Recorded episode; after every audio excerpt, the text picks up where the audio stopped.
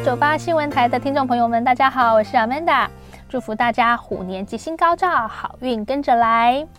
好，我们接着呢要来关心的就是，如果你的太阳跟上升是在狮子座的朋友的话呢，在二零二二年的这个星座运势是如何呢？我们讲狮子座的朋友哈，在今年哈会有很多意外出现，到底是意外的惊喜还是意外的惊吓？好，来听我说分明。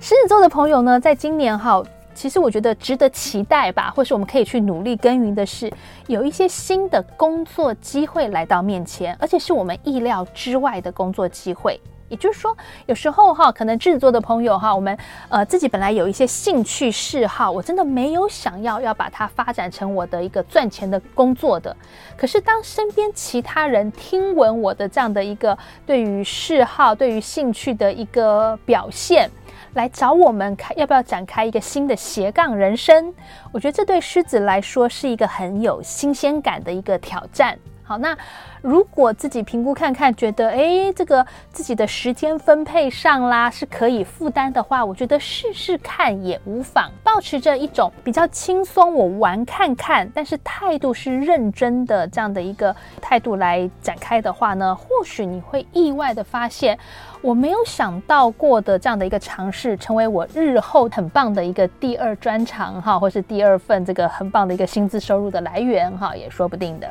如果自己在工作场合，就是我们讲说在公司啦，在职场上耕耘的狮子座的话，哈，今年对于合作伙伴的慎重选择，是影响到我们整个年度的工作运势如何的一个很重要的关键。找到这种跟我们真的是工作习惯比较接近。好，我们的一些呃做事的态度、价值观比较接近的这个合作伙伴，而不是单纯的互补型，这种一起冲刺起来，你会觉得比较是顺畅一点的哈。这样的伙伴可能在今年，我们强调是今年是比较适合狮子座的朋友的。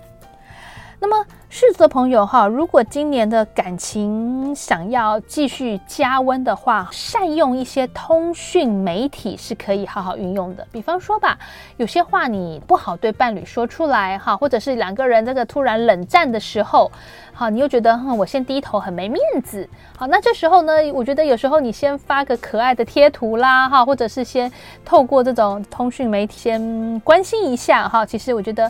也是一个可以和缓缓解我们这个僵局的一个方式。呃，为什么这样说哈？因为狮子座今年哈，其实在感情的经营，有时候要，我觉得哈，不是说伴侣一定会怎么样，但是如果两个人的感情是越来越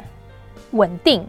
而演变成冷淡的话，好，这时候会不会有人趁虚而入哈？其实也是需要去留意的。狮子座的朋友哈，在今年度呢，我觉得在财务方面会有两个很极端的一一个情况诶，一个你会发现，如果我真的是选对了投资标的的话，我的财富真的会是在我没有想到的这个情况下翻了好几倍，好好或者是有大幅的要升啦，这样说。